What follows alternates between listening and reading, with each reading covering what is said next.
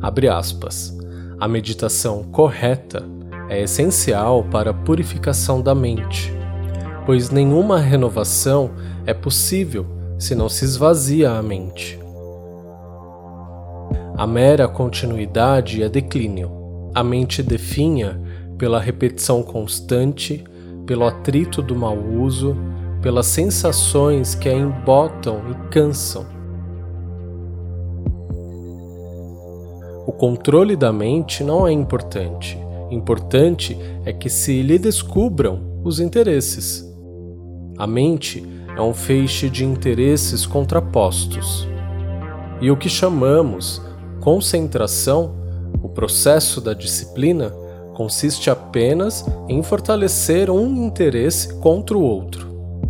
Disciplina é cultivo da resistência, e onde há resistência não há compreensão.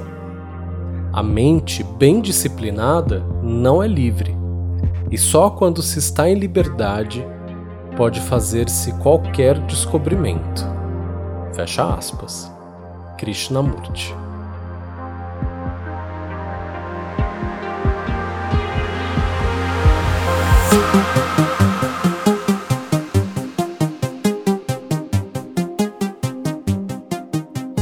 Olá, espero que você esteja bem.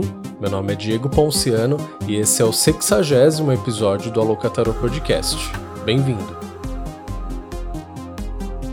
Se você precisa de uma consulta de tarô, vem falar comigo. Basta me mandar uma direct lá no Instagram, alocatarô. E se você gosta de tarô e quer estudar tarô, que tal começar com um dos meus cursos? Ao todo são três: um de introdução ao tarô, outro de arcanos maiores e outro de arcanos menores. Entra lá no site alocatarô.com.br começa a estudar tarô hoje. Depois de uma quinzena imersos no Mago, primeiro arcano maior do tarô, e em toda a sua movimentação, é hora de revisitarmos todo esse agito e, através do distanciamento, obtermos perspectiva para avaliar os últimos acontecimentos. Embora a movimentação e iniciativa do mago sejam fundamentais para nós, se só agirmos, agirmos e agirmos sempre num eterno looping, como nos é proposto socialmente, não vai dar certo. Como disse lá no Instagram, é muito comum acharem que o pendurado, 12 arcano maior do tarô, é uma carta ruim. Começa que não existem cartas boas e nem existem cartas ruins, pois assim como nós, os arcanos maiores são complexos e recheados com camadas. Então, esqueçamos por um instante o pensamento binário. O trecho que usei para abrir esse episódio diz o seguinte: abre aspas. A mera continuidade é declínio. A mente definha pela repetição constante, pelo atrito do mau uso, pelas sensações que a embotam e cansam. Fecha aspas. Quando entramos no automático, é exatamente isso que fazemos. Entramos num looping de dar continuidade, e esse looping da ação pela ação é declínio. Faz com que nossas mentes definhem e, consequentemente, nos sentimos exaustos. Costumo dizer que o pendurado é um rebelde pois, mesmo com tudo e todos ao seu redor exigindo movimentação, posicionamento e continuidade, ele vai lá e para tudo. Se coloca em inação total e, para piorar, de ponta cabeça. Mas por quê?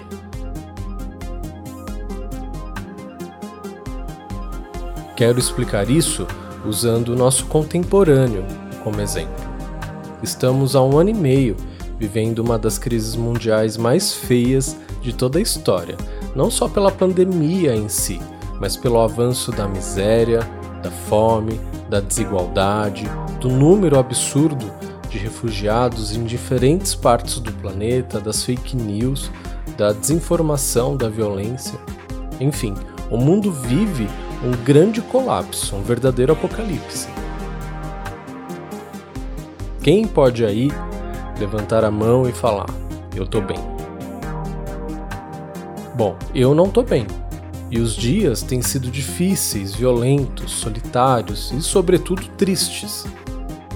Só não tá com os dias assim quem está em completa desconexão com a realidade, colocando a si mesmo no looping da continuidade que mencionei anteriormente, e, consequentemente, mais preso do que o próprio pendurado.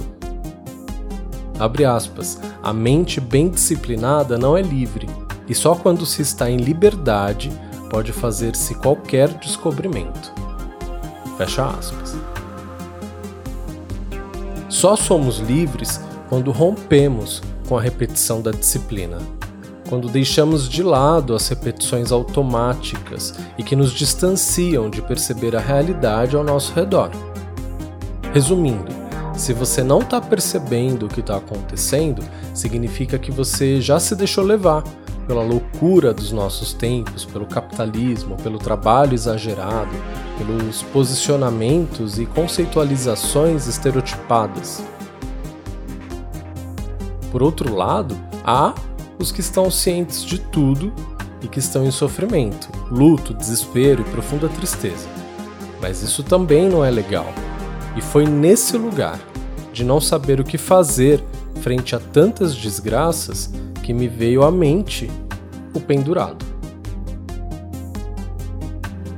Embora sejam tempos difíceis e que pedem muitas vezes ação e iniciativa, precisamos, antes de tudo, nos preservar individualmente.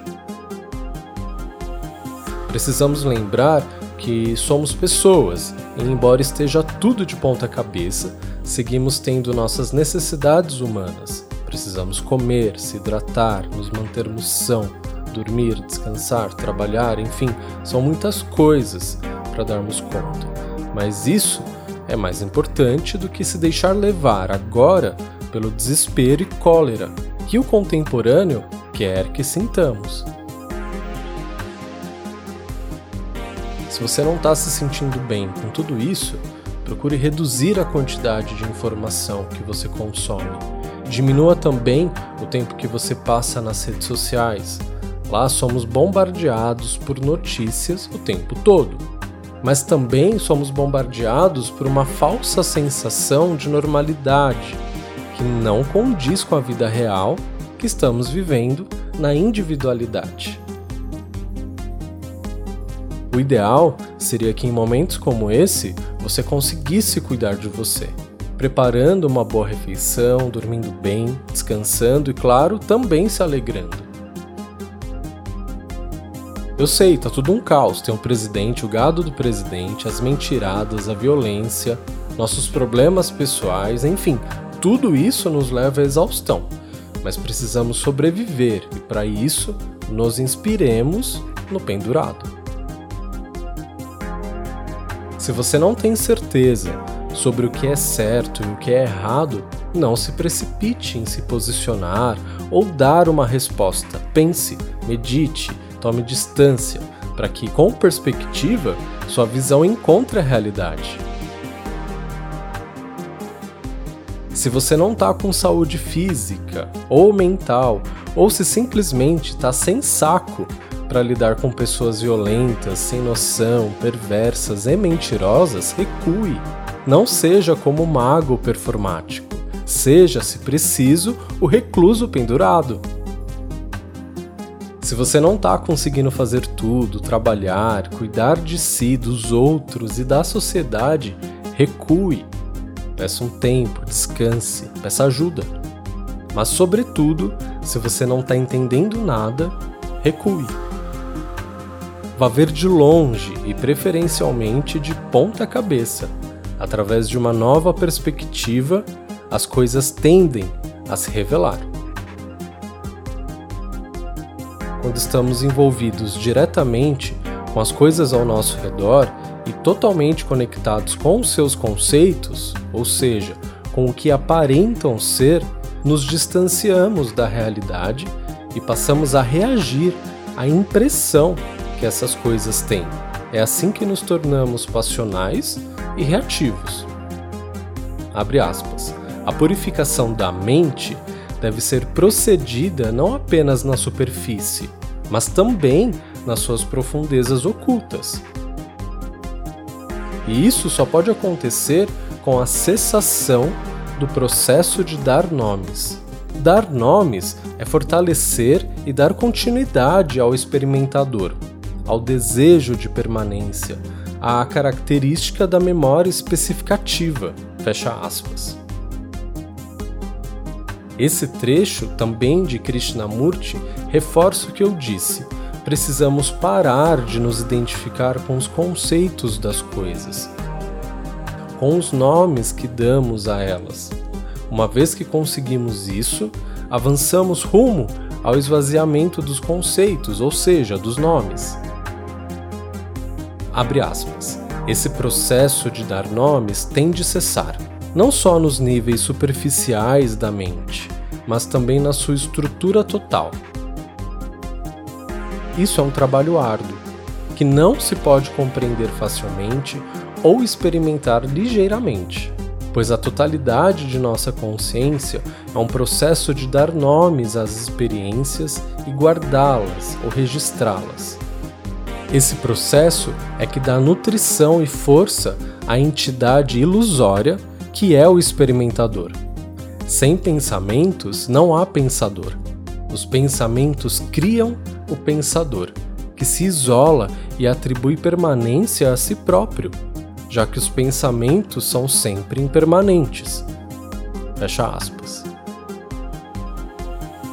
Como o próprio autor diz, é um desafio árduo, pois esvaziar a mente a fim de cessar o processo de conceitualização, ou seja, de dar nome, é muito difícil. Afinal, tudo gira em torno disso.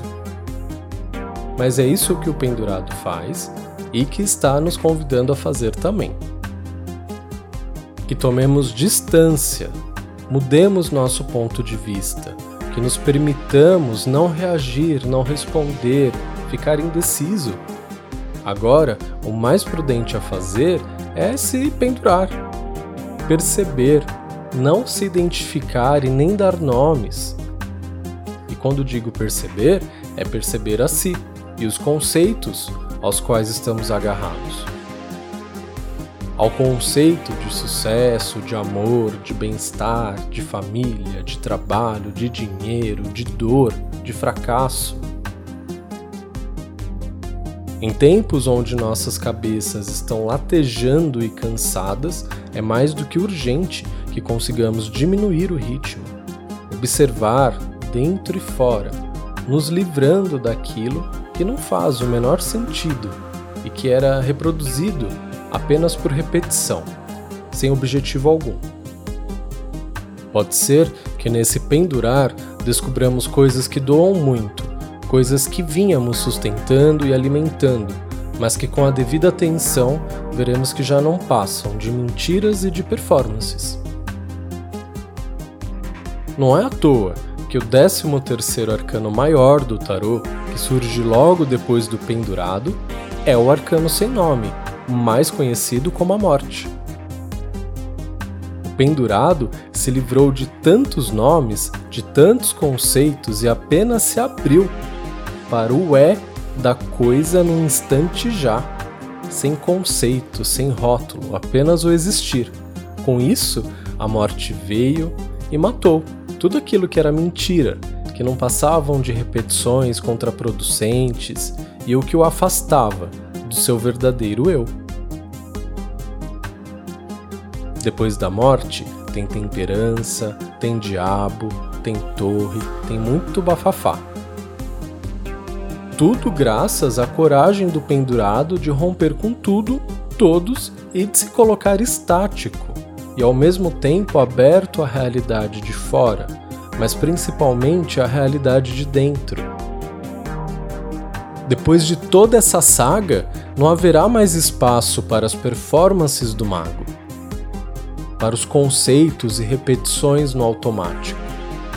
O pendurado, ao se colocar de ponta cabeça por livre e espontânea vontade, deu o primeiro passo, rumo a um processo de individuação muito bem sucedido, mas que nunca termina. Muito obrigado por ouvir mais esse episódio. Se você gostou, compartilhe com um amigo e vem me contar como essa mensagem arcana chegou até você. Até a próxima semana. beijo, tchau!